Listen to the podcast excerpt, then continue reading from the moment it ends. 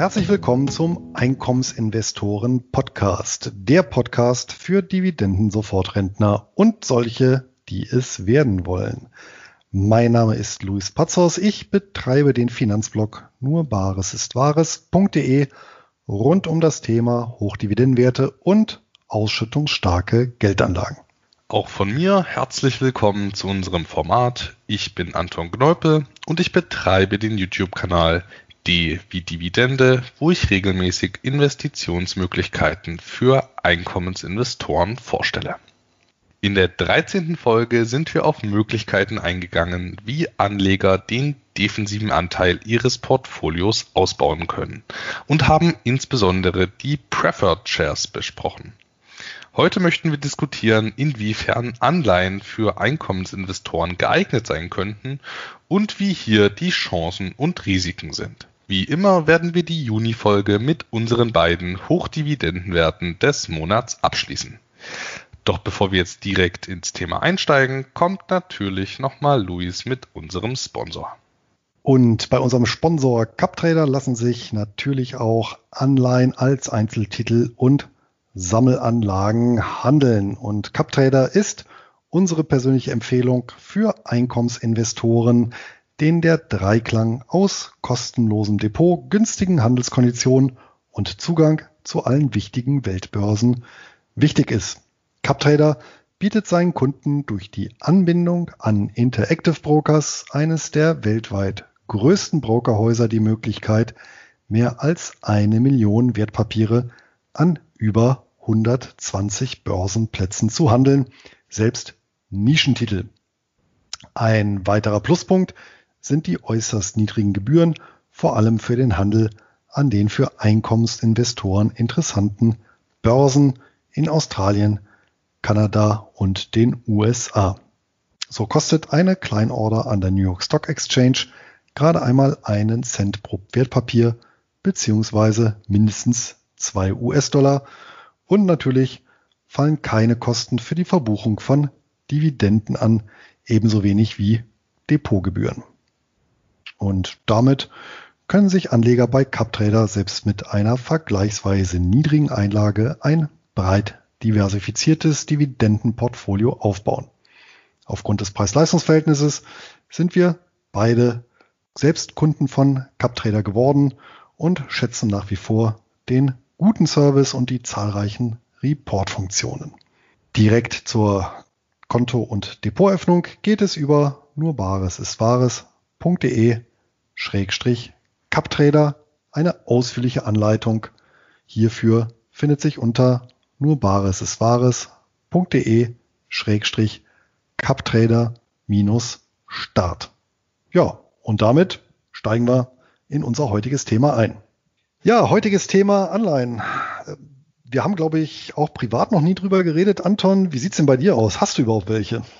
Ja, stimmt. Äh, darüber haben wir uns äh, tatsächlich noch gar nicht so genau ausgetauscht.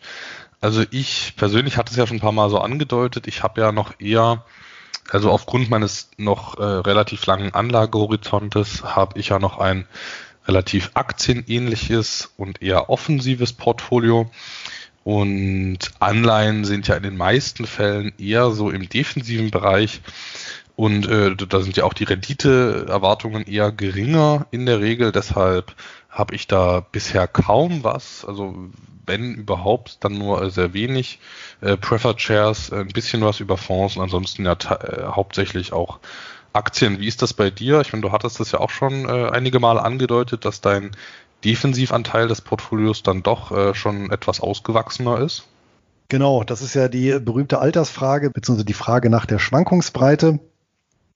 Tatsächlich ist es bei mir so, dass das äh, Defensivportfolio äh, mehr auf Preferred Shares denn auf Anleihen setzt. Die sind da deutlich untergewichtet.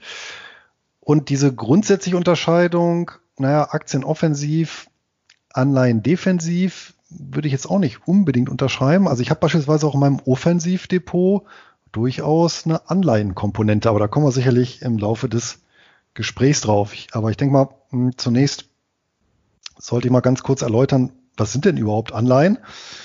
Und dazu müssen wir uns mal anschauen, wie finanziert sich eigentlich so ein Unternehmen? Und dafür hat es ja erstmal grundsätzlich zwei Möglichkeiten. Das heißt, ein Unternehmen, das ja ein, ein, ein, ein Betrieb, ein, ein Geschäftsmodell startet, muss ich ja dafür refinanzieren. Ja, und die Mittelherkunft, ja, da kennt die Bilanz letztendlich zwei Größen, nämlich einmal das Eigenkapital, ja, und einmal das Fremdkapital. Eigenkapital ist klar, das sind eben die Mittel, die ich einbringe, ähm, direkt ins Unternehmen äh, in Form einer dauerhaften ja, Beteiligung. Das sind beispielsweise, können sein Aktien, ja, über die ich eben Eigenkapital sammle. Ich werde dann eben dauerhaft Anteilseigner des Unternehmens. Ja, ähm, habe natürlich dementsprechende Mitbestimmungsrechte, ja, habe einen Anspruch auf Dividende, wenn was ausgeschüttet wird. Ja, ähm, habe einen entsprechenden äh, Kurs, der auch ja mehr oder minder eben schwankt. Und ja, bin natürlich auch in der Gläubigerstruktur eines solchen Unternehmens als Eigenkapitalgeber ja an letzter Stelle, muss man natürlich auch sagen. Ne? Kennt man ja bei einer Firmenpleite, der Aktionär ist dann der allerletzte, der bedient wird. Ja, die zweite Möglichkeit, wo sich eben ein Unternehmen Mittel beschaffen kann, ist eben Fremdkapital. Ja, Fremdkapital, der große Vorteil ist, ja, ich ähm, habe niemanden letztendlich, der mir ins Unternehmen reinredet. Ja, denn der Geldgeber hat keine Mitbestimmungsrechte, er wirbt auch keine Anteile am Unternehmen. Ja, er gibt mir einfach wirklich nur Geld in Anführungsstrichen. Das heißt, äh, seine Leistung beschränkt sich darauf, ja, Finanzmittel, Liquidität zur Verfügung zu stellen. Im Gegenzug steht ihm dann Anspruch auf Zins und Tilgung zu und der ist dann natürlich ja unbedingt. Das heißt, es ist keine Kannleistung wie bei der Dividende, sondern eine Mussleistung und das ist natürlich ganz entscheidend. Ja, denn äh, in dem Moment, ja, wo ich und sei es auch nur ein Cent ja, an Zins- oder Tilgungsleistung nicht erbringen kann, ja, bin ich eben nicht mehr solvent. Ja, und ähm, jetzt gibt es eben mehrere Möglichkeiten, Fremdkapital einzusammeln. Das eine ist natürlich der Klassiker eben bei der Bank, ein Darlehen. Ich kann aber auch an den Kapitalmarkt gehen und eben Anleihen analog zu Aktien emittieren. Das ne, geht über die Börse, geht auch außerhalb der Börse, ja, aber eben ähm, dann geht äh, ein, ja, ein Schuldschein letztendlich an, an den Anleger, ja, den er ja in dem Sinne kauft, ähm, beziehungsweise dem Unternehmen dafür eben äh, Geld reingibt und dafür eben Anspruch auf Zins und Tilgung erwirbt. Und das ist dann eben äh, eine Anleihe. Ja, das jetzt nur mal so zum äh, grundsätzlichen Konzept. Also hast es ja schon so gesagt, also Eigenkapital auf der einen Seite und Fremdkapital. Das letzte Mal haben wir die Preferred Shares besprochen. Das ist ja so ein bisschen dazwischen, also eine Zwischenmöglichkeit. Aber heute wollen wir uns ja wirklich nur mal so mit diesem klassischen Fremdkapital beschäftigen. Und äh, was haben denn da in der Praxis Anleger für Möglichkeiten, da ein Einkommen äh, zu generieren? Also was für Anleihenarten gibt es denn überhaupt? Ja, noch mal kurz zu den Preferred Shares. Genau, es gibt im Prinzip zwischen Eigenkapital und Fremdkapital gibt es eben tatsächlich ja, sogenannte Zwitter. Ja, das heißt, das sind eben Wertpapiere, die Eigenschaften von Aktien in dem Fall und Anleihen ja, kombinieren und dazu gehören eben beispielsweise die Preferred Shares, dazu gehören aber auch beispielsweise Wandelanleihen. Ja, wenn wir uns jetzt rein auf den Bereich des Fremdkapitals und damit der Anleihen konzentrieren, dann kann man erstmal feststellen, es gibt äh, zwei grundsätzliche Arten von, von Anleihen. Ja, ich hatte jetzt die ganze Zeit von Unternehmen geredet, also Unternehmensanleihen, das sind die einen. Ja, aber äh, ich glaube sogar von der Marktkapitalisierung noch bedeutender sind tatsächlich Staatsanleihen. Ähm, bekanntermaßen äh, saugen sich ja die öffentlichen Haushalte auch gerne mit Fremdmitteln voll, beziehungsweise also gerade jetzt äh, zurzeit in Deutschland, ähm, ja, wenn dann noch nicht mal Zinsen drauf fällig werden, was natürlich eine historisch völlig anormale Situation ist. Also sagen wir so, die, erstmal die grundsätzliche Unterscheidung, wir haben Staatsanleihen, wir haben Unternehmensanleihen. Man kann grundsätzlich sagen, im selben Rechtsraum sind Staatsanleihen sicherer als Unternehmensanleihen liegt halt eben an dem ja, sprichwörtlichen Gewaltmonopol. Das heißt, über die Möglichkeiten ja, aufzuschulden, also zusätzliche Schulden aufzunehmen. Ähm, ja, mal mehr, mal weniger verschleiert über die Zentralbank. Ja, oder eben ja, Unternehmen oder Privatpersonen zu Steuerzahlungen zu nötigen, kann natürlich ein Staat viel leichter Anleihen bedienen als ein Unternehmen, die in der Regel ja, darauf angewiesen sind, das Geld eben richtig äh, zu verdienen. Ich sag mal, das ist einmal die, die eine Unterscheidungsmöglichkeit. Eine zweite Unterscheidungsmöglichkeit ist die Anleihenqualität, sage ich jetzt mal, wobei es auch so ein bisschen mit Vorsicht zu genießen ist. Gibt es erstmal zwei grundsätzliche Unterscheidungen. Das eine ist Investment Grade und das andere Non-Investment Grade. Ja, Investment Grade, ja, das ist ähm, mal, relativ sichere Anleihen und Non-Investment Grade, da geht schon so ein bisschen in den spekulativen Bereich, da ist nicht ganz so, da ist der Schulter nicht ganz so solide, ja, das ist schon, schon eher fraglicher, ob Zins und Tilgung geleistet werden. Und beim äh, Investment Grade, das wird der eine oder andere ja auch kennen, da gibt es eben die, die Ratingagenturen, ja, Investment Grade sind dann die Anleihen, die bis ja, von Triple A bis einschließlich so Triple B in der Regel geratet sind. Und alles, was unter Triple B ist, also BB oder drunter, das sind dann Non-Investment-Grade-Anleihen. Die müssen jetzt nicht zwangsläufig schlecht sein. Ja, und auch hier lässt sich natürlich durch Diversifikation ja, ein entsprechendes Portfolio aufbauen. Ähm, gerade für Einkommensinvestoren könnten Non-Investment-Grade-Anleihen interessant sein. Ganz einfach deswegen natürlich, weil es da höhere Zinsen gibt. Ja, und Zins, das ist schon das dritte Kriterium. Der kann zum einen fix sein oder variabel. Ja, Fixzins kennt in der Regel jeder äh, aus aus Krediten auch, wo es eben festen, fest vereinbartes, äh, fest vereinbarten Zins gibt. Es gibt auch viele Anleihen, die eben variabel verzinst werden, ja, wo es eben, ähm, wo sich der, die Zinshöhe orientiert an, ja, beispielsweise einem Leitzins oder einem Referenzzinssatz ähm, plus einem entsprechenden Aufschlag. Ja. Vorteil ist eben beim Fixzins, da weiß man im Vorfeld genau, welche Zahlung man zu erwarten hat. Ja, dafür gibt es eben keine Anpassungen, ja, Stichwort Inflation. Ja, beim variablen Zins bin ich mir eben nie sicher genau, was, was fließt mir nominal zurück, weil das eben variiert. Dafür kann ich aber zum Beispiel solche Inflationsanpassungsmechanismen ähm, durch die durch den variablen äh, Zins mit einbauen. Okay, das waren ja jetzt so die äh, großen Möglichkeiten, wie man die Anleihen unterteilen kann. Aber alleine so was die, was die Emittenten angeht, ist das ja, äh, gibt es ja noch deutlich mehr als nur die Unternehmens- und Staatsanleihen. Also ich glaube, gerade für Einkommensinvestoren ähm, sind ja eher nicht so die klassischen Staatsanleihen interessant, sondern eher andere äh, Titel. Und das sind äh, beispielsweise dann eben auch äh, die äh, Kommunalanleihen, äh, in Englisch, äh, auf Englisch Municipal Bonds und ähm, aber auch die äh, besicherten Anleihen, also das sind Anleihen, die mit ganz verschiedenen Dingen besichert sein können, mit Hypotheken, mit äh, Kreditforderungen, mit äh, verschiedenen ähm, Darlehen und ähm, ja, du hast es ja auch schon angedeutet, dann auch die Wandelanleihen. Ja, das stimmt. Da, da müssen wir jetzt nochmal äh, grundsätzliche Unterscheidungen treffen. Es gibt bei Anleihen solche mit und ohne Besicherung. Man muss natürlich fairerweise sagen, ohne Besicherung ist die Regel. Ja, mit Besicherung, das sind häufig, mh, mm, ja, was man so im deutschen Rechtsraum Aussonderungsrechte nennt.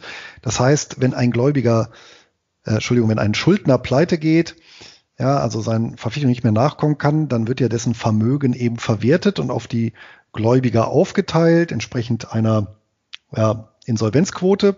Oft bleibt ja nicht viel über. Wenn ich allerdings eine, ein, ein, eine besicherte Anleihe habe oder ein besichertes Darlehen, dann habe ich im Vorfeld ein, ein Aussonderungsrecht vereinbart. Das heißt, bestimmte Gegenstände fallen gar nicht in die Insolvenzmasse, sondern dienen eben in erster Linie meiner Befriedigung als Gläubiger. Das heißt, dann, das sind dann diese klassischen Zwangsversteigerungen bei Immobilien, ja, wenn die Bank dann eben ja ähm, die Immobilie verwerten kann, weil der Schuldner nicht bezahlt hat. Ja, ähm, Unabhängig davon gibt es natürlich auch bei Anleihen einen gläubiger Rang. Das heißt, äh, gerade im englischen Sprachraum wird man immer wieder auf ähm, Senior Debt oder Senior Loan treffen, beziehungsweise Junior Debt oder Junior Loan. Und damit ist einfach nur gemeint, es gibt äh, im Rang höhere äh, Anleihen ja, oder Kredite und im Rang niedrigere. Ja, das heißt, äh, die höheren, die werden natürlich als erste bedient aus den Vermögenswerten im Falle einer Insolvenz, die nachrangigeren später. Ja, und äh, logischerweise, ja, je höher mein Rang, also äh, Senior äh, Debts und Senior Loans sind natürlich relativ gesehen sicherer als Junior Debts und Junior Loans. Dementsprechend sind auch die Zinsen gestaltet. Ja, und äh, tatsächlich gibt es eben viele Nachranganleihen. Ähm, gibt es ja auch im deutschen Sprachraum. Ja, die eben entsprechend riskant sind, weil ich in der Regel davon ausgehen kann, im Fall einer Insolvenz bekomme ich nichts. Ja, ähm, aber dafür eben ein attraktives Zinsniveau haben. Ich bin ja ehrlich gesagt jetzt nicht der große Anleihenexperte, weil ich auch selbst kaum darin investiere. Du ja dann äh, schon eher, ähm, du hast ja auch mal recherchiert, äh, wie überhaupt so die Ausmaße dieses Marktes sind. Äh, in was für einem Bereich äh, bewegt man sich denn äh, im Anleihensegment? Ja, es war gar nicht so einfach jetzt ähm, Zahlen, Daten, Fakten zu finden, insbesondere jetzt äh, globaler Aktien- und globaler Anleihenmarkt zur selben Zeit, um es mal so ein bisschen zu vergleichen, da muss ich schon ein bisschen ein paar Jahre zurückgehen. Hm, erstmal das Interessante, der Anleihenmarkt ist viel größer als der Aktienmarkt, obwohl der Aktienmarkt natürlich durch die spektakulären Auf- und Ups ähm, viel eher im Fokus steht.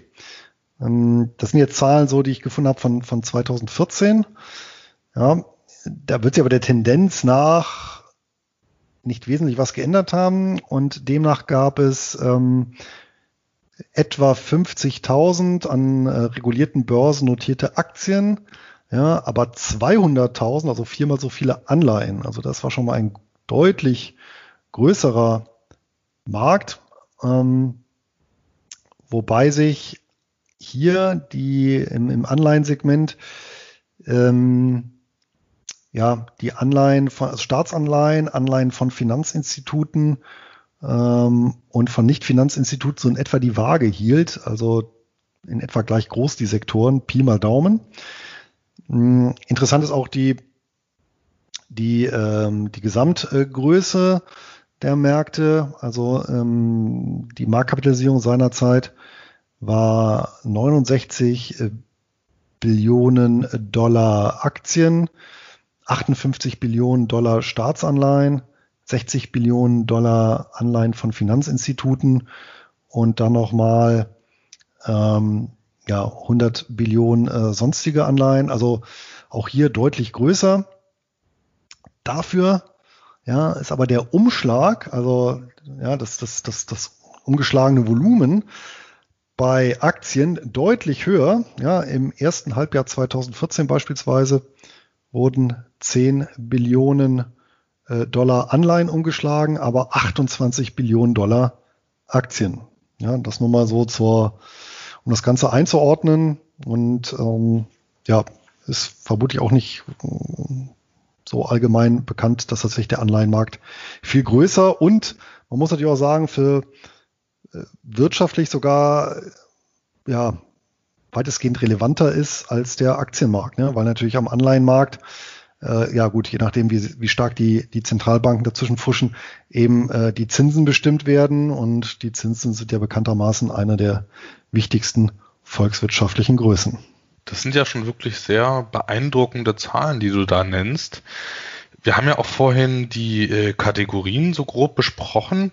Ähm, du hast ja auch gesagt, dass du jetzt äh, keine sehr großen äh, Investitionen in Anleihen hast, jetzt im Vergleich zu Preferred Shares. Aber was für Anleihen hast du dann in der Praxis? Ja, zum einen, das ist jetzt aber der offensive Bereich. Ähm, da bin ich drauf gestoßen über den verehrten äh, Dr. Gerd Kommer. Der hat auf seinem Blog mal einen Artikel gehabt zu einer neuen Studie. Das ist auch gar nicht, ja, ein paar Monate müsste das her sein und zwar hat da ein Forscherteam versucht, die historischen Anleihenkurse und Renditen zusammenzusetzen und zwar von Schwellenländern. Ja, und zwar äh, zurück bis ins Jahr 1800. Ja, da gab es natürlich andere Schwellenländer als heutzutage. Und die haben dann nochmal untersucht, wie sich die ähm, tatsächlichen Renditen entwickelt hätten, und zwar von Staatsanleihen aus Schwellenländern, die in Hartwährungen imitiert wurden. Ja, also im Prinzip in einer Währung, die das Land selber ja nicht beeinflussen kann. Ja, wenn ähm, äh, wenn Indonesien beispielsweise eine Anleihe in indonesischen äh, Rupien ausgibt, ja, äh, dann kann Indonesien ja im Zweifel selber Einfluss auf die Zentralbank nehmen und damit auch auf, äh, ja, letztendlich natürlich auch die, den Anleihenmarkt. Wenn aber Indonesien eine Anleihe, sprich ähm, eine, eine, eine Forderung äh, aus Sicht des Gläubigers in, in Dollar emittiert, dann hat sie darauf keinen Einfluss. Und das Interessante war halt, dass tatsächlich das Rendite-Risiko-Verhältnis über diese ja, gut zwei Jahrhunderte also erstens deutlich positiv, also die Rendite deutlich positiv war, trotz aller Verwerfungen, sofern man eben da auch äh, global diversifiziert vorgegangen ist. Ja, und das im Prinzip eine wirklich ganz eigene, äh, vom, vom, vom Chancen-Risiko-Verhältnis her, eine ganz eigene Anlage äh, oder Asset-Klasse dargestellt hat. Also diese, dieser gesamte Bereich ähm, Staatsanleihen von Schwellenländern in Hardwährung. Ja, also heutzutage typischerweise eben in US-Dollar. Und genau diese Anlageklasse habe ich auch abgebildet. Äh, allerdings eben offensiv. Warum offensiv? Naja, weil schon die Kursschwankungsbreite recht hoch ist ja, und eben ja nicht, ähm, wie soll man sagen, zur, zur, zur, zur Gesamtkursstabilität des Portfolios beiträgt, also nicht geeignet ist, wirklich hier Kursrückgänge abzupuffern. Ja, ähm, schwankt auch erheblich, teilweise äh, schon aktienähnlich, aber eben durchaus mal zu anderen Zeitpunkten und äh, somit erziele ich damit auf jeden Fall einen Diversifikationseffekt. Ja, also wer die Studie lesen will, äh, findet sich beim äh, Dr. Kommer auf dem Blog. Ähm, wie gesagt, paar Monate her, aber mit dem Schlagwort Emerging Markets da müsste sie zu finden sein. Ähm, ja, auf jeden Fall sehr lesenswert, äh, sehr interessant. Und im defensiven Bereich hast du doch auch noch mal ein paar Anleihen, oder? Ja, im defensiven Bereich, da ist natürlich meine Intention, äh, genau diese besicherten Anleihen ähm, äh, ja, herauszufischen und das Depot damit zu bestücken, allerdings wirklich in sehr untergeordnetem Maße, auch eher so ein bisschen als Beimischung um diese reine Preferred Shares Schiene ähm, ja, äh, zu ergänzen. Allerdings muss ich, oder wo ich jetzt so ein bisschen mit mir hadere, ist tatsächlich angesichts äh, der enormen Pakete, die Zentralbanken geschnürt haben, ob ich da nicht äh, generell im defensiven Bereich mich von den Anleihen verabschiede und doch eben komplett in den Preferred Share Bereich umschwenke weil ähm, das ist ja der, der Wesenskern einer Anleihe ist ja eben, ich habe eben einen Geldwert. Ja, wenn ich eine Beteiligung an einem Unternehmen habe, ist das ja auch etwas, was eben unabhängig ja, vom Bestand der Währung, ja, von inflationären Tendenzen beispielsweise Bestand hat, während ich natürlich bei Geldwerten unmittelbar diesen Einflüssen ausgesetzt bin. Ja. Und ähm, also im Prinzip bin ich momentan so ein bisschen in, in, in diesem Dilemma. Ähm, der, der Ray Dalio hat das ja gesagt, äh, Anfang des Jahres, äh, Cash is Trash Dilemma. Ja, also Bargeld ist Müll, äh, wortwörtlich übersetzt. Ähm, zum damaligen Zeitpunkt, weil er eben auch gesagt hat, naja, äh, auf, auf äh, mittlere Sicht äh, oder lange Sicht wird die Zentralbankpolitik eben die ja, äh, Geldwerte ja, aushöhlen. Ja, und dann nützt natürlich auch äh, ja, ein attraktiver Zins nichts äh, oder nicht viel, ja, wenn äh, eben die reale Rendite ähm, dann wieder runtergedrückt wird.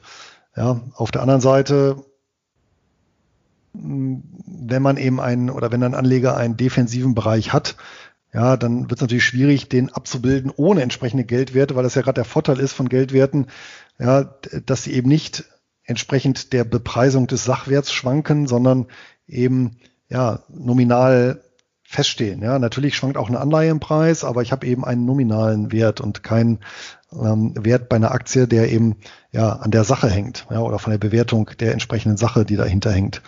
Ähm, und ja, da werde ich noch ein bisschen in mich gehen und ähm, ja beim nächsten, bei der nächsten Depot ähm, Rebalancierung, ja, bis dahin mir auf jeden Fall nochmal Gedanken machen. Ja, das kann ich auf jeden Fall nachvollziehen. Also mir gefällt das ehrlich gesagt auch nicht, dass dort die ähm, Zentralbank jetzt am Ende vermutlich nicht nur für Inflation sorgen wird, äh, mittel- bis langfristig, sondern dass die ja auch irgendwie dieses, ähm, also diese Bepreisung des Risikos ja auch verfälscht. Also der Zins ist ja auch am Ende, äh, wenn sich äh, der Zins am freien Markt bildet, ist das ja ein Ergebnis des äh, erwarteten Risikos. Und äh, der wird ja am Ende verfälscht, wenn da Anleihen äh, von einem Dritten gekauft werden, denen es nicht, äh, ich weiß jetzt nicht, inwiefern das die Zentralbank äh, tangiert, wenn die Aus äh, Anleihen ausfallen, aber ähm, das missfällt mir auch, dass dann irgendwie das nicht mehr am Markt gebildet wird, dieser Preis. Ja, auf der anderen Seite äh, wird ja auch jetzt immer wieder der gute Warren Buffett äh, vorgehalten, ja, der jetzt auf der letzten Hauptversammlung von Berkshire äh, und entsprechend der, der, der, der Bilanz ja auch ähm, eine recht hohe Cash-Position hält, recht hoch ist relativ. Also sein Portfolio umfasst momentan so 450 Milliarden US-Dollar und ja, Ende April dann etwa 25 Prozent ja, an Cashquote. Ja. Wobei die Cashquote beispielsweise, wird ja auch nicht in Bargeld gehalten, sondern eben überwiegend in kurzlaufenden US-amerikanischen Staatsanleihen. Ne? Das ist übrigens auch noch ein Parameter, den hatten wir vorhin auch nicht, nicht erwähnt. Ja, die Laufzeit. Es gibt eben ja, kurz-, mittel- und langlaufende Anleihen, wobei das eben auch nicht ganz scharf abgegrenzt ist, aber ich sag mal so kurzlaufend bis so ein, zwei Jahre, mittel äh, bis ja so fünf Jahre und alles, was drüber ist, sind dann so langlaufende Anleihen. Ähm, ja, und letztendlich äh, ja, interessante Konstellation, wie soll ich sagen, so die die äh, Ray Dalio, äh, Warren Buffett äh, Diskrepanz, ja, und äh, innerhalb derer, ja, müssen dann eben auch die Privatanleger gucken, wie sie sich ja dort positionieren. Aber ja, ich glaube, da sind wir, gehen wir ja beide äh, konform, äh, dass eben für Anleihen jetzt vielleicht nicht so die beste Zeit ist die nächsten Jahre und ja, es vielleicht doch günstiger sein könnte. Ähm, eher ja, mit Unternehmensbeteiligung ähm, und entsprechend eher mit Shares ähm, sich zu positionieren als mit Anleihen. Ja. Und ich meine, das ist ja jetzt auch kein imaginäres äh, Risiko, wovon wir hier sprechen, sondern das äh, kann sich ja dann auch wirklich in Barerträgen äh, bemerkbar machen. Also sieht man auch bei verschiedenen Anleihenfonds aus Amerika beispielsweise, dass dort bei gleichem Substanzwert im Fonds die Ausschüttungen sinken, weil eben Unternehmen weniger Zinsen zahlen, äh, obwohl es die gleichen Unternehmen äh, sind am Ende, weil einfach die äh, Zentralbank dafür ein anderes Zinsniveau sorgt. Also das ist jetzt nichts äh, ganz äh, Abstraktes, sondern äh, das macht sich dann auch wirklich auf dem Konto bemerkbar, wenn dort die Zinsen fallen. Ja, es gibt ja auch eine interessante, ja, sagen wir relativ langfristige äh, Betrachtung von Anleiherenditen. Ähm, nämlich eine Untersuchung gibt es über das gesamte 20. Jahrhundert, also quasi 1900 bis äh, 2000. Und dort haben wir mal geguckt in den ganzen Industrieländern, wie war denn tatsächlich die reale Rendite, also nach Abzug der Inflation. Ja, und da kommen eben die Autorinnen, sind das in dem Fall, die äh, Carmen Reinhardt und eine Belen Spranic, Spranica, ja, Spranica. Die haben das mal äh, untersucht und ja, ähm, nach Abzug der Inflation kommt man dann doch schon auf äh, sehr mäßige ähm, Renditen, ja, von ja, so Pi mal Daumen zwei Prozent. Das allerdings auch nur, wenn man wirklich international und breit diversifiziert ist. Ja, und das liegt einfach daran, weil ich natürlich in vielen Szenarien äh, ja hier Totalverluste oder sehr heftige Verluste hinnehmen musste. Ja, also wer beispielsweise eben äh, ja nach den Weltkriegen äh, beispielsweise deutsche Anleihen hatte, der hat dann so ziemlich alles verloren. Ne? 1923 bis bei der Währungsumstellung 1948. Ja, und äh, das belegt auch bei Anleihen ja, den dringenden Rat, dort eben auch breit international zu streuen, ja, um eben solche ja, Ausfälle äh, zu umgehen. Ne? Gilt natürlich auch äh, heutzutage oder jüngerer Zeit, zum Beispiel ähm, in äh, Argentinien, ja, die haben ja, ich glaube 2002 war das, diesen berühmten Bankrott erklärt, wo sie einfach gesagt haben, nee, wir bezahlen einfach nichts mehr auf unsere ausländischen Schulden. Ja, und hier und da gibt's dann eben doch mal ein Land und wer dann eben zu sehr dort exponiert ist, der hat dann eben Pech gehabt. Und, und jetzt kommt eben so ein Punkt, ähm, der vielleicht so ein bisschen aufhorchen lässt oder auch äh, so, ja, wo ich eben drüber nachdenke, wie für die Zukunft positionieren, nämlich als nach dem Zweiten Weltkrieg die Schuldenberge auch bei den Siegernationen ja relativ hoch waren, dann kam das, was eben schon vor zehn Jahren im Rahmen der Finanzkrise diskutiert wurde, das Thema finanzielle Repression. Also wie bekomme ich letztendlich die Zinsen unter die Inflationsrate dauerhaft gedrückt, um auf Kosten der Sparer letztendlich mich zu entschulden.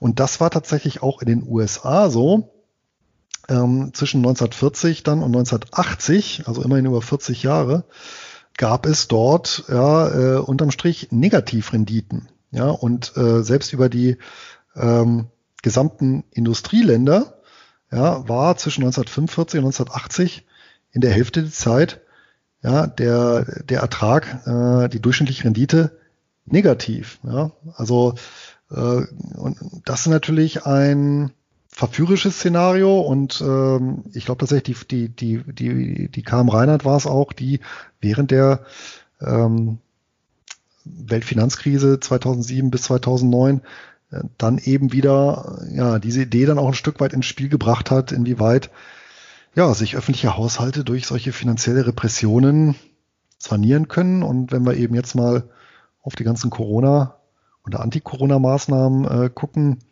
und die entsprechenden Hilfen, die ausgezahlt werden.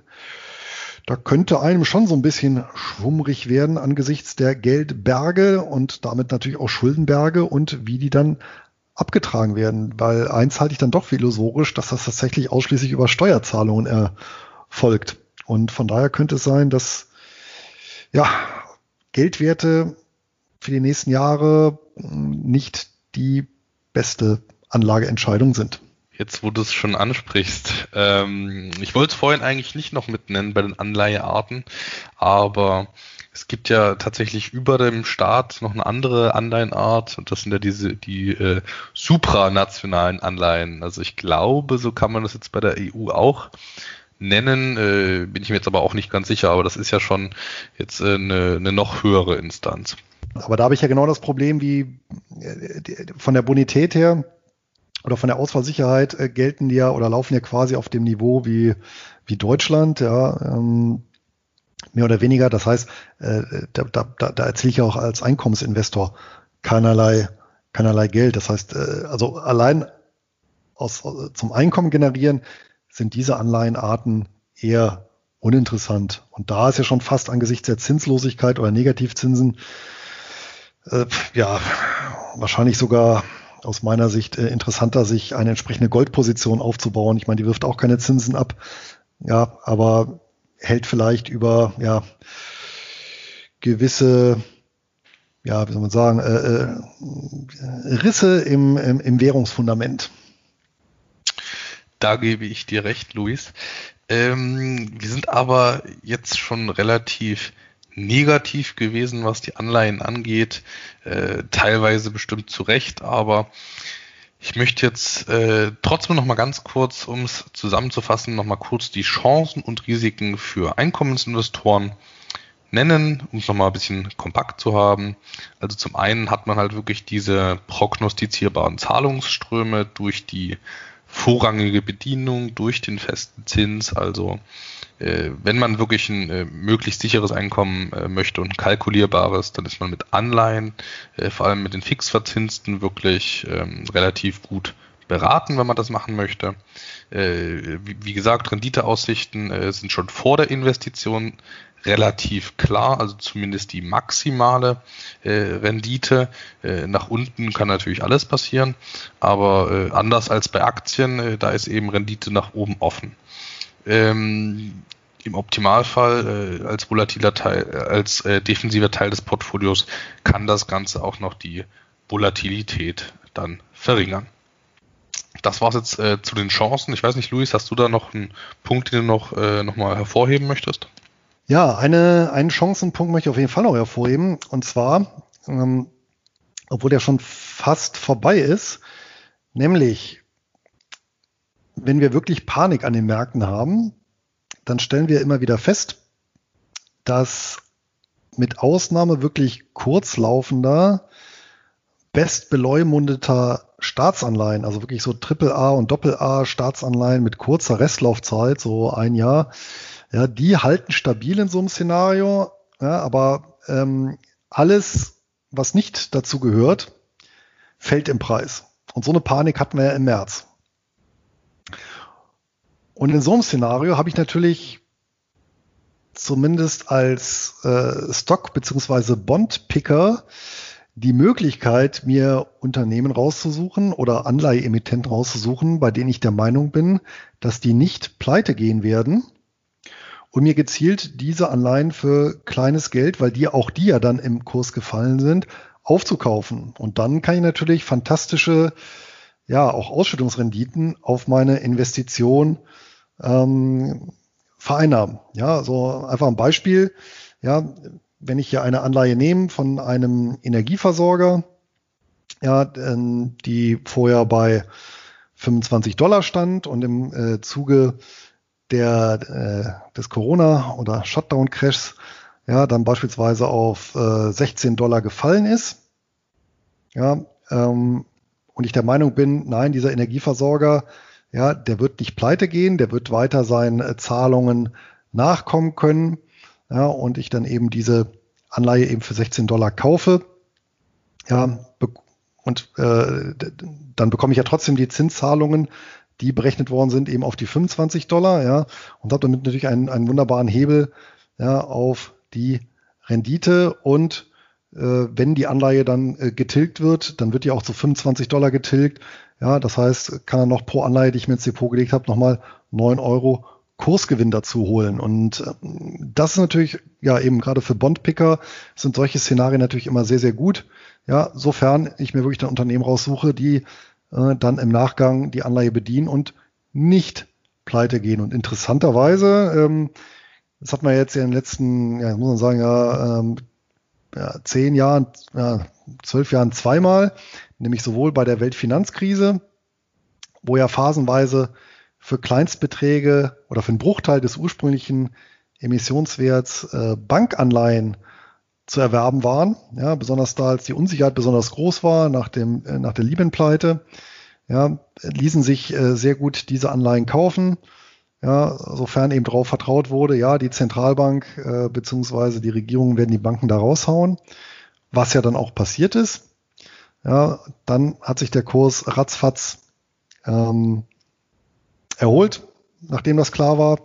Und das waren natürlich dann sagenhafte Gewinne. Ne? Und ein ähnliches Szenario hatten wir jetzt im März gehabt. Und ich glaube, es war sogar Warren Buffett, der Wandelanleihen, ich glaube, von irgendeiner großen Schweizer oder US-Bank gekauft hat, eben auch äh, mit, mit, mit 10% verzinst und dann auch eben für einen sehr günstigen Kurs.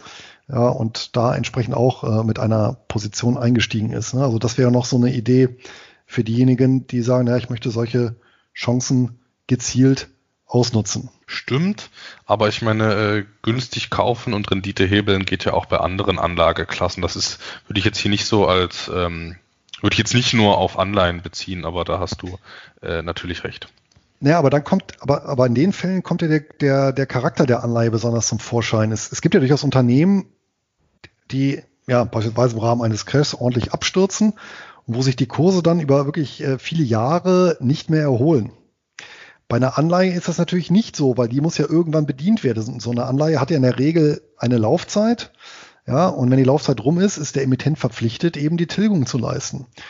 Und ähm, bei der Konstellation ähm, kann ich letztendlich, sofern das Unternehmen überlebt, eine sicherere Rendite einfahren, also eine sehr hohe und sichere Rendite, sofern das Unternehmen überlebt, als jetzt bei der entsprechenden Aktie. Das ist eigentlich so der, der Clou an der ganzen Geschichte. Ja, als, als äh, Anleihenkäufer äh, kann es einem quasi egal sein, wie es dem Emittenten äh, nach der Rückzahlung des eigenen Geldes geht. Da hast du recht. Ja. Hauptsache, man wo, kriegt sein eigenes Geld noch zurück. Genau, und woher es nimmt, ja. Und im Zweifel nimmt das dann eben, ja, von, ja, Dividenden, die dann eben nicht gezahlt werden, ja, oder teilweise sogar dann nicht gezahlt werden dürfen, ja, und ähnliches. Langfristig wiederum muss man natürlich sagen, ähm, Anleihen als Geldwerte, ähm, ja, wenig ähm, vertrauenserweckend. Ich habe mal nochmal nachgeguckt, so die, die durchschnittliche Lebensdauer von, ja, ich sag mal, Papiergeldwährungen. Ähm, aktuell beispielsweise, ähm, ja, weißt du eigentlich so, wie viel Währungen es so weltweit so gibt momentan ungefähr? Ob ich das jetzt weiß? Ja, rate mal. ähm, es gibt ja schon über 100 Länder. Also, puh, vielleicht da zählen Krypt Kryptowährungen mit rein. Das ist ja ein spannender Punkt. Klassische Papiergeldwährungen.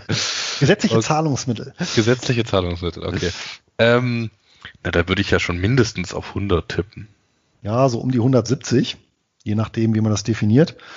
Ja, und ähm, interessant ist, das mittlere Alter ja, ähm, beträgt, also die Daten sind jetzt auch ein paar Jahre alt, aber sollte äh, grundsätzlich passen. Äh, nach wie vor das mittlere Alter dieser Währung beträgt ähm, gar nicht gar nicht so viele Jahre, nämlich 37. Ja, also tatsächlich äh, sind die richtigen Langläufer, die ja nochmal die Statistik ja auch nochmal äh, verfälschen, beispielsweise ja, das äh, englische Pfund, das gibt es in dieser Form seit 1694 oder der US-Dollar seit 1792. Ja, also äh, wahre Langläufer, aber es gibt halt auch immer wieder Länder, ja, wo die Währung kollabiert und dann eben neu emittiert wird.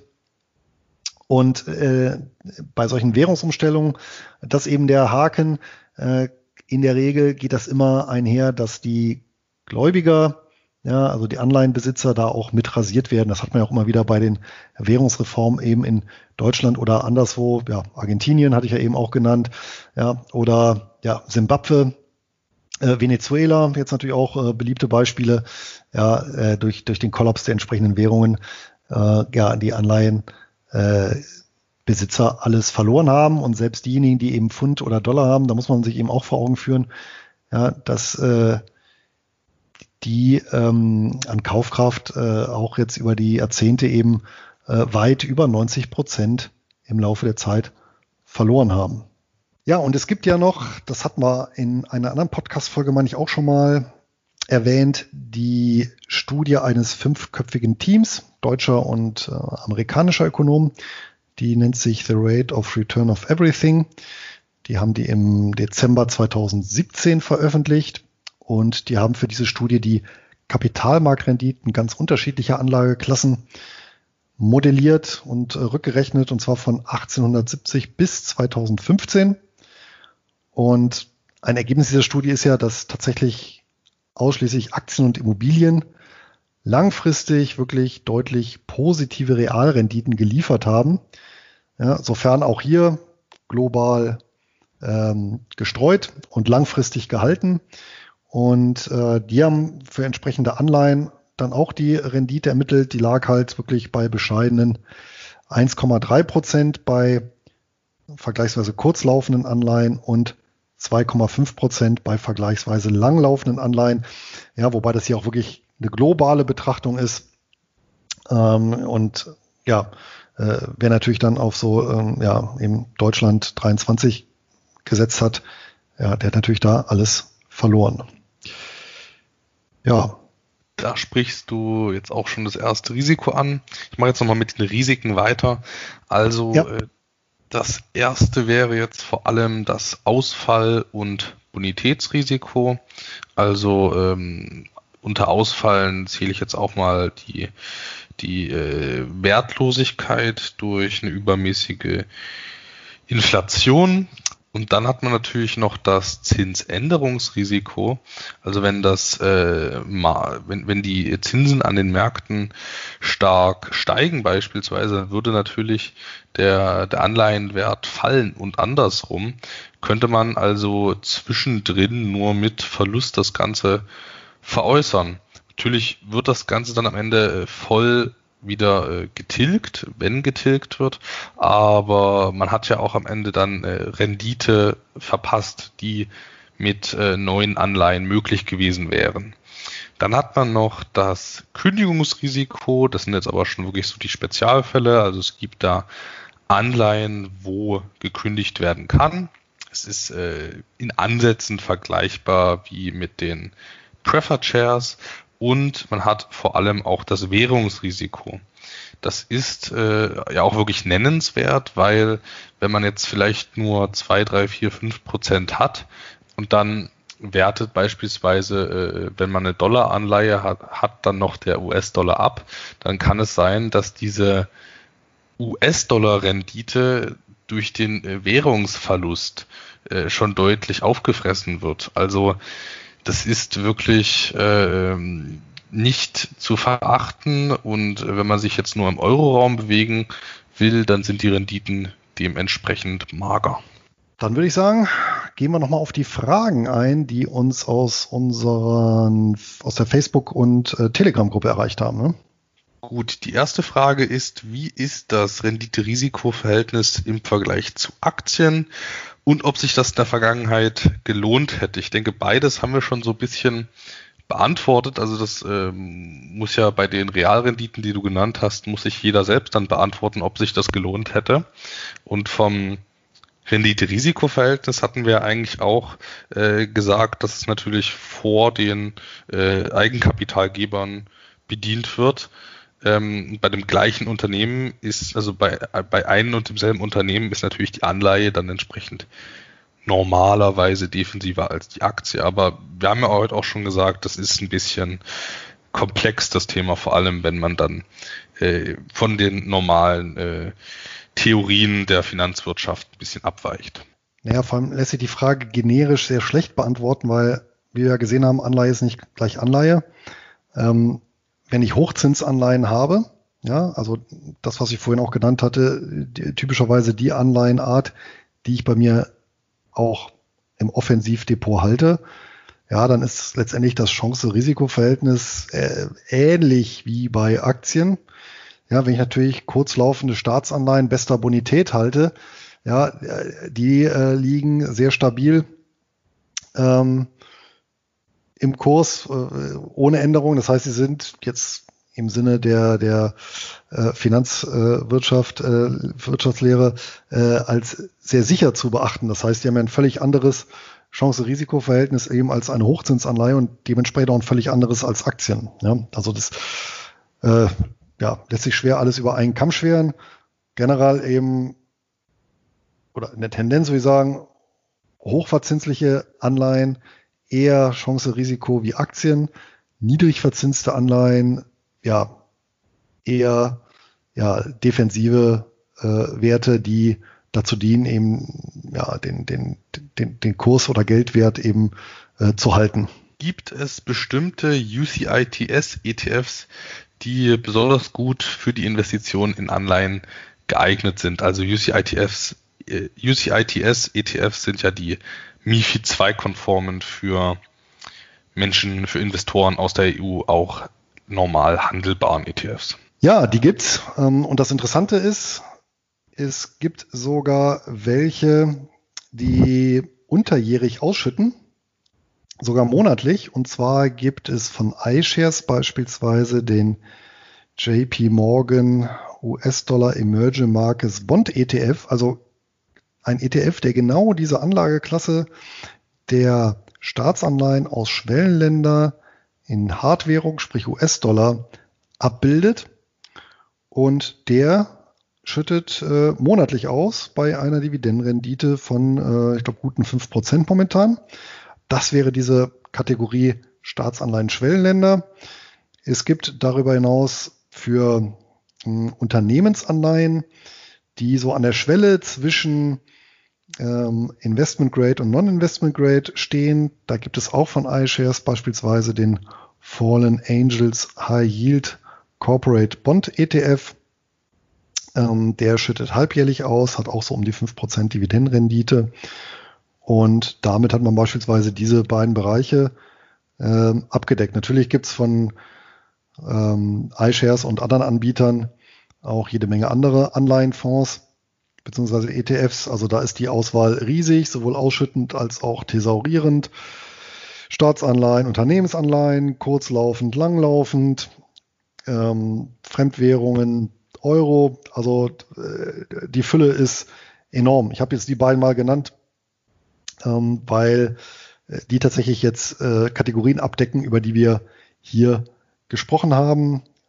Ähm, der Vollständigkeit halber noch für den iShares JP Morgan US-Dollar Emerging Markets Bond ETF. Da ist die Wertpapier-Kennnummer A0N-ECU. Und für den iShares Fallen Angels High Yield Corporate Bond ETF ist die Wertpapierkennnummer A2A-FCX. Wer sich das mal näher anschauen möchte, aber wie gesagt, wer auf die gängigen Seiten der ETF-Anbieter geht oder auf Portale wie Just ETF, der kann sich das da gezielt ähm, rausfiltern lassen. Aber tatsächlich mit europäischen ETFs ist es möglich, in, auch in dem Bereich, ja, also auch mit Aktien, aber auch mit Anleihen eben, ja, hier unterjährig ja ein ja, so Hochdividenden-Portfolio aufzubauen. Also ich denke auch für den Einstieg kann man da wirklich schon sehr viel machen mit diesen normal leicht handelbaren ETFs. Man muss aber auch ehrlich sagen, die sind jetzt äh, steuerlich nicht ganz optimal. Wenn man sich überlegt, ähm, ein irischer Fonds, der jetzt beispielsweise ähm, US-amerikanische Anleihen hat, dann äh, wird er zwischen Irland und äh, den USA eine Quellensteuer einbehalten, die nicht ganz äh, kompensiert wird durch die äh, Freistellungsmöglichkeiten hier ist jetzt äh, bei einem kompakteren Depot, denke ich, nicht äh, kein Weltuntergang, aber sollte man im Blick haben. Da ist dann ein US-ETF äh, oder auch CEF da schon etwas ähm, günstiger in der Gesamtsteuerbelastung. Das wollte ich nur noch mal an der Stelle angesprochen haben. Ja, und die letzte Frage aus der Gruppe ist, was unsere Meinung ist zu den Hochzinsanleihen in Zeiten der Corona-Krise und ob wir jetzt mit steigenden Ausfallraten rechnen. Ja, also ich rechne generell mit steigenden Ausfallraten. Die nächsten Monate sehen ja nun äh, volkswirtschaftlich nicht so rosig aus.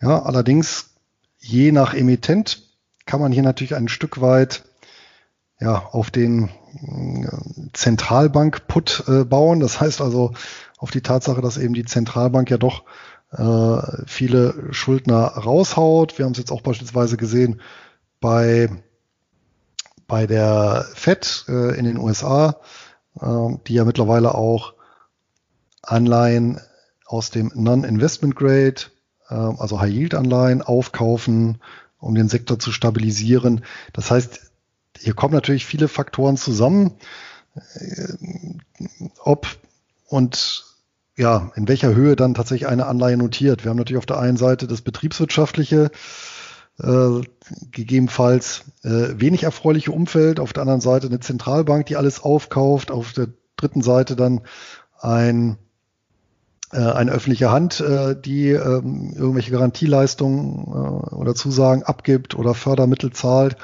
Ja, also das ist schon eine sehr ja, schwer einzuschätzende äh, Melange. Ja. Und äh, sicherlich, wer jetzt so auf der Anleihenseite unterwegs ist, ja, je, je größer etablierter der Emittent ist, ja, je wahrscheinlicher er an öffentliche Töpfe, sage ich jetzt mal, kommt, desto ausfallsicherer ist da natürlich auch die Anleihe. Aber ich meine, das sehen wir ja am Aktienmarkt genauso. Neulich hatte ich eine Diskussion, wo auch äh, jemand gefragt hat, naja, wie kann das sein? Äh, die Welt geht hier in Corona unter. Ja, ähm, äh, Dutzende oder Hunderte, Tausende Unternehmen ja, äh, ringen hier um ihre Existenz, aber trotzdem vermelden äh, die Börsen Rekordstände. Das ist ja eben derselbe Effekt. Ja, wenn eben die Zentralbanken alles kaufen, ja, was gefallen ist, jetzt im Anleihenbereich, dann kaufen das natürlich irgendwo ab. Was machen die Leute, die das Geld dafür bekommen? Na, die investieren das irgendwo und wo natürlich auch in Aktien, äh, vielleicht eventuell auch und, unter der Maßgabe solcher Überlegungen, wie wir sie angestellt haben. Naja, dass Anleihen in Zukunft vielleicht nicht die beste Investition sind und Aktien attraktiver, auch wenn wir da die eine oder andere Pleite sehen werden. Und das treibt dann natürlich die Kurse, ja, unabhängig davon, ja, äh, wie die betriebswirtschaftliche Basis oder volkswirtschaftliche Basis dort aussieht. Ne? Also der Costolani hat ja auch gesagt, die Börse ist Geld plus Psychologie und momentan werden wir halt ja im übertragenen Sinne in Geld erstickt. Das hast du nochmal schön zusammengefasst, Luis. Ähm, dann lass uns doch jetzt, dann lass uns doch jetzt aufgrund der fortgeschrittenen Zeit nochmal zu unseren Hochdividendenwerten des Monats machen und vielleicht machen wir es auch ein bisschen schneller, dass wir die Zuhörer hier nicht zu sehr mit unseren Ausführungen quälen. Was hast du uns denn heute mitgebracht, Luis? Ja, was habe ich mitgebracht? Natürlich eine Anleihe und ich habe mal versucht, ja, ähm, eine Konstellation hinzubekommen. Auf der einen Seite ein, ein, einen halbwegs attraktiven Coupon, also wo ich schon meine mindestens fünf Prozent pro Jahr habe. Auf der anderen Seite eine ver vergleichsweise ausfallsicher. Ja, natürlich muss ich irgendwo immer Kompromisse machen. Ich habe auch mal geschaut, wie hat sich diese Anleihe eben verhalten bei diesem extremen Crash im März, also wirklich äh, auf dem Tiefpunkt. Und ich habe mitgebracht eine ja, Junior Subordinated Note, also eine Note, eine Anleihe. Äh, Junior und Subordinated, also äh, aus einer nachrangigen Tranche. Das heißt, wenn dieses Unternehmen ausfällt, dann werde ich tatsächlich als letzter bedient. Ähm, diese Anleihe wurde emittiert von der Southern Company. Und Southern Company das ist ein ja, Elektrizitätsversorger äh, aus den USA. Die äh, Southern Company sitzt in Atlanta. Ja, und ja, äh, das Unternehmen versorgt äh, ja, Gewerbe- und Privatkunden in Alabama, Georgia, Florida und Mississippi, also so im Südstaatenbereich, mit Strom aus den verschiedensten Quellen, ähm, sowohl äh, konventionell, ja, ähm, als auch beispielsweise ja, Atomstrom. Also die nutzen da wirklich äh, alle Quellen. Und äh, das Unternehmen selber ist auch einer der großen US-amerikanischen Energieunternehmen, ist im äh, S&P 500 notiert. Ähm, die Anleihe selbst, kommen wir mal dazu, wurde äh, 2015 emittiert, hat eine Laufzeit von 60 Jahren, wird also fällig ja, am 15.10.2075. Insgesamt wurden 35 Millionen Stück emittiert mit einem Coupon von 6,25 Prozent emittiert. Ähm, das noch als Ergänzung zu 25 Dollar. Es handelt sich also um einen sogenannten Babybond. In den USA wird diese Unterscheidung nochmal getroffen. Es gibt sogenannte Babybonds. Die werden typischerweise für 25 Dollar emittiert und ähm, sogenannte äh, Institutional Bonds, also für institutionelle Investoren, ähm, für 1000 Dollar. Ja, das ist einfach der Nennwert höher. Ja, und ja, vor einer Generation oder zwei Generationen, da waren 1000 Dollar noch richtig viel Geld. Das haben dann eben institutionelle Investoren ähm, eher gekauft und für die Privatanleger wurden dann eben diese kleinteiligeren Babybonds emittiert. Zinsen werden vierteljährlich gezahlt im äh, Januar, April, Juli, Oktober. Insgesamt 39 Cent jeweils. Das ergibt dann eben auch die entsprechende Rendite von 6,25 Prozent. Ähm, aktuell notiert die Anleihe bei 25,70 Dollar. Das heißt, äh, der effektive Zins, den ich als Anleger bekomme, sind 6,07 Prozent. Und das, die Anleihe ist auch ähm, geratet, weil es eben ein großes Unternehmen ist, mit BBB, also tatsächlich noch im Investment Grade Bereich. Ja, wie ist um die Ausfallsicherheit jetzt bestellt? Also, ähm, Southern Company, also große Vorteil natürlich, so ein Versorgungsunternehmen, ja, mit Elektrizitätsproduzent und äh, Verteiler, so ein bisschen Stadtwerke-Charakter, aber natürlich ein Privatunternehmen. Ähm, von daher vergleichsweise ausfallsicher, sicherlich auch in so einer Corona-Phase, weil natürlich Strom weiterhin genutzt wird ja, und da nicht die Nachfrage plötzlich komplett wegfällt. Ein relativ stabiles und relativ reguliertes Geschäft.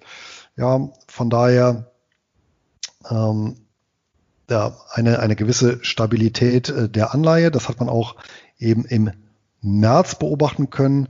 Die Anleihe ist tatsächlich ja, ähm, auf ja, so 22 Dollar ja, im absoluten Tiefpunkt gefallen. Ja, also hier gute zehn Prozent verloren, was ja noch für so eine ja, Hochzinsanleihe immer noch akzeptabel ist. Und ja, ein bisschen kritischer zu sehen ist vielleicht hier die Eigenkapitalquote von Southern Company. Die liegt bei äh, 27 Prozent. Ist jetzt aber auch nicht völlig äh, ungewöhnlich für so ein wirklich großes Energieversorgungsunternehmen. Das Ticker-Symbol ähm, ist auch leicht zu merken. Das lautet nämlich Soja, also S-O-J-A für diese Anleihe, wer die erwerben möchte. Ja, und das wäre so ein klassischer, eher defensiver Wert zur Ergänzung des Portfolios und ja, gibt von mir insgesamt äh, sieben von zehn goldenen Eiern. Das war mein Wert. Anton, wie ich dich kenne, hast du keine Anleihe mitgebracht.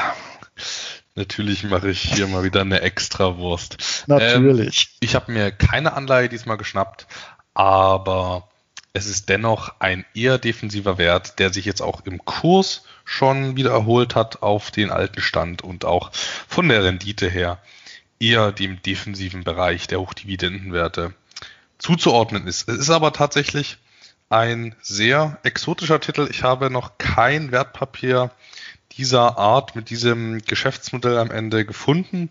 Und ja, ich freue mich, das jetzt hier vorstellen zu dürfen.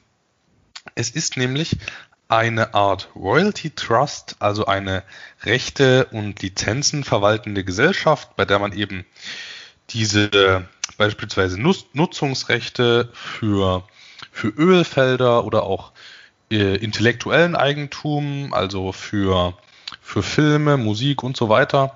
Äh, die blitzt eben der Trust oder in, in Kanada haben das zum Beispiel Restaur Restaurants, dass sie dort die Lizenzen und die Rechte für die Marken vergeben und äh, man besitzt die Rechte als Trust und profitiert eben von der Nutzung des Ganzen. Das gibt's aber äh, hauptsächlich in den USA und in Kanada. Ich habe aber einen CEF mit Royalty Trust Charakter im Vereinigten Königreich gefunden. Und zwar heißt das Ganze Hypnosis Songs Fund Limited. Also es ist eine, ein CEF, der aber sehr einem Royalty Trust gleicht und der investiert in Musik und Songtext-Lizenzen. Also wenn ein Lied im Radio gespielt wird, dann äh, kann das der Radiosender ja nicht äh, kostenlos machen, sondern der muss dann beispielsweise an so eine Gesellschaft wie die GEMA eine Lizenz abführen und dann wird diese Lizenz abzüglich der GEMA-Kosten dann eben dem einmal dem Künstler und dann nochmal dem Inhaber der der äh, Textrechte dann äh, überwiesen. Aber äh, es gibt eben auch die Möglichkeit, dass diese, dass diese Sänger oder auch die, äh, die Songwriter ihre Rechte abtreten und äh, der, der äh, Hypnosis Songs Fund, der hat eben diese Rechte abgekauft von den Künstlern und äh, profitiert von Lizenzeinnahmen. Und ich dachte ja, weil ich von sowas noch nie gehört habe, dass das jetzt auch ein, was relativ Kleines, Spezielles äh, war und auch ehrlich gesagt ein bisschen, ein bisschen skeptisch, was das dann auch für Songs sind, weil ich, ich meine, Musik ist ja immer so ein bisschen Mode und du kannst auch mal andere gegenläufige Trends geben, aber mich hat das jetzt wirklich überzeugt, das Ganze. Also die, die Marktkapitalisierung ist auch mit rund 670 Millionen Pfund beachtlich, also auch im Vergleich zu anderen Royalty Trusts und CEFs ist das wirklich eine stattliche Größe und da muss man erstmal genügend Songs finden, äh, die man für den Betrag kaufen kann. Und äh, das sind auch wirklich sehr bekannte Lieder, die wirklich so das Potenzial haben, äh, über Jahrzehnte hinweg gehört zu werden, weil wenn man hier so ein, so ein Konstrukt auflegt, dann will man ja jetzt hier nicht die, die, die Chartbreaker, die dann in dem Jahr niemand mehr hört, sondern so die, äh, so die klassischen, entspannten Lieder, die man immer mal wieder hören kann, die immer mal wieder im Radio laufen. Und äh, genau solche Sachen sind es am Ende. Das ist zum Beispiel Uptown Funk von, von Bruno Mars. Das hat auch, äh, glaube ich, mehrere Milliarden Aufrufe auf YouTube.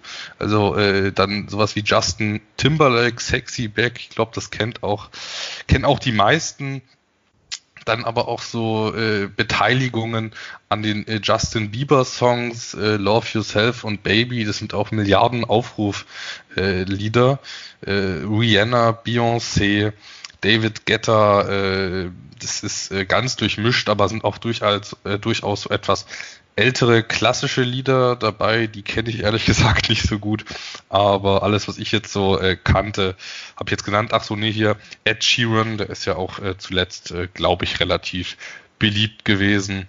Ähm, da hat man äh, teilweise die Rechte an solchen großen Songs und profitiert dann eben von den Lizenzeinnahmen. Das fand ich total spannend und äh, der Ansatz des Ganzen war so, also der Fonds wurde aufgelegt von jemandem, der ursprünglich auch Leute ähm, in der Musikindustrie betreut hat, produziert hat, neue Künstler gefunden hat und hat dann eben hier Investorengelder gesammelt und sowas aufgelegt.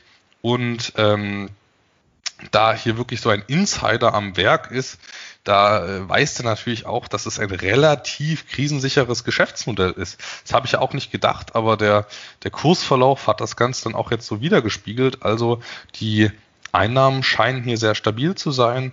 Und äh, lass uns jetzt mal zu den Kennzahlen gucken. Also Marktkapitalisierung hat ja schon genannt, die ist relativ ordentlich für so ein Konstrukt. Die Dividendenrendite ist mit 4,63 Prozent jetzt nicht überragend, aber es ist wirklich, finde ich, eine einzigartige Möglichkeit, sich an so etwas äh, zu beteiligen und als kleine Beimischung kann man sich sowas dann auch überlegen mit so einer verhältnismäßig niedrigen Ausschüttungsrendite. Gezahlt wird übrigens monatlich. Gesteigert wurde bisher auch, also das äh, ganze Konstrukt wurde erst in 2018 aufgelegt und jetzt hat man in 2019 die Dividenden angehoben und 2020 sind die bisher die prognostizierten Zahlungen auch noch stabil. Ja, und ähm, in Summe, trotz der sehr kurzen Historie, sind das bei mir sechs von zehn goldene eierlegende Gänse. Ähm, ja, ich finde, das ist wirklich ein sehr äh, spannendes äh, Konstrukt, aber man, man äh, darf natürlich bei der Geldanlage jetzt nicht sagen, äh, cool, das kaufe ich, sondern es muss am Ende schon in das eigene Portfolio passen. Ich bin der Meinung, es ist eine sehr interessante Abrundungsmöglichkeit und ja, ich bin überzeugt. Ich denke, das hat man jetzt auch gemerkt. Es war jetzt doch sehr persönlich eingefärbt, der Beitrag, aber es äh, hat mich einfach so gefreut, dass ich den gefunden habe. Das ist äh, was Seltenes. Ja, und ich persönlich würde auch noch eine goldene eierlegende Gans drauflegen, allein für das Logo von diesem äh, äh, Konstrukt. Kann sich ja jeder Hörer mal selber angucken. Hypnosis, wer es äh, nachschauen will, also H-I-P-G-N-O-S-I-S. Ne? Das ist tatsächlich auch relativ ähnlich deiner goldenen eierlegenden Gans. ja, Fällt mir gerade so auf. Ein bisschen andere Tiergattung, aber ein Elefant in dem Fall. Gut. Ähm, dann war's das jetzt an dieser Stelle mit den Hochdividendenwerten und den und der Anleihefolge im Allgemeinen. Luis, willst du noch kurz unseren Risikohinweis machen? Aber natürlich. Vor allem, da wir ja viele interessante Wertpapiere und äh, ja, eigene Ansätze erläutert haben. Äh, hier natürlich der obligatorische Hinweis, dass der Handel mit Wertpapieren auch mit vermeintlich sicheren Anleihen, ja, mit Verlustrisiken bis hin zum Totalausfall verbunden sind. Ja, und wir übernehmen wie immer keine Haftung für Schäden, die sich aus der Nutzung oder Nichtnutzung der Informationen ergeben. Ja, und ja, auch wenn wir uns bemüht haben, alles aktuell und korrekt darzustellen, ja, können wir da die Daten keine Gewähr übernehmen. Und ja, zu guter Letzt gibt es natürlich auch potenzielle Interessenskonflikte aufgrund der Tatsache, schlicht und einfach, dass wir selber als Investoren aktiv sind. Das war's für heute. Das war die Anleihenfolge. Wenn ihr dazu Fragen oder ähm, Anmerkungen, Verbesserungsvorschläge habt, dann freuen wir uns über jede Rückmeldung. Die könnt ihr gerne oder dafür könnt ihr gerne die Kommentarfunktion direkt unter der Podcast-Folge nutzen oder einfach eine E-Mail schreiben an Einkommensinvestoren at nur Bares ist Wahres.de oder das Ganze natürlich auch auf unseren Kanälen, beispielsweise der Telegram- oder Facebook-Gruppe, kommentieren. Ja, und wenn ihr keine Folge mehr verpassen wollt, dann abonniert unseren Einkommensinvestoren-Podcast über einen der zahlreichen Kanäle. Das war's von meiner Seite. Auf bald und eine ertragreiche Zeit. Euer Luis. Und ich wünsche euch ein glückliches Händchen beim Investieren und viel Spaß beim Dividenden und vor allem auch Zinsvereinnahmen. Euer Anton.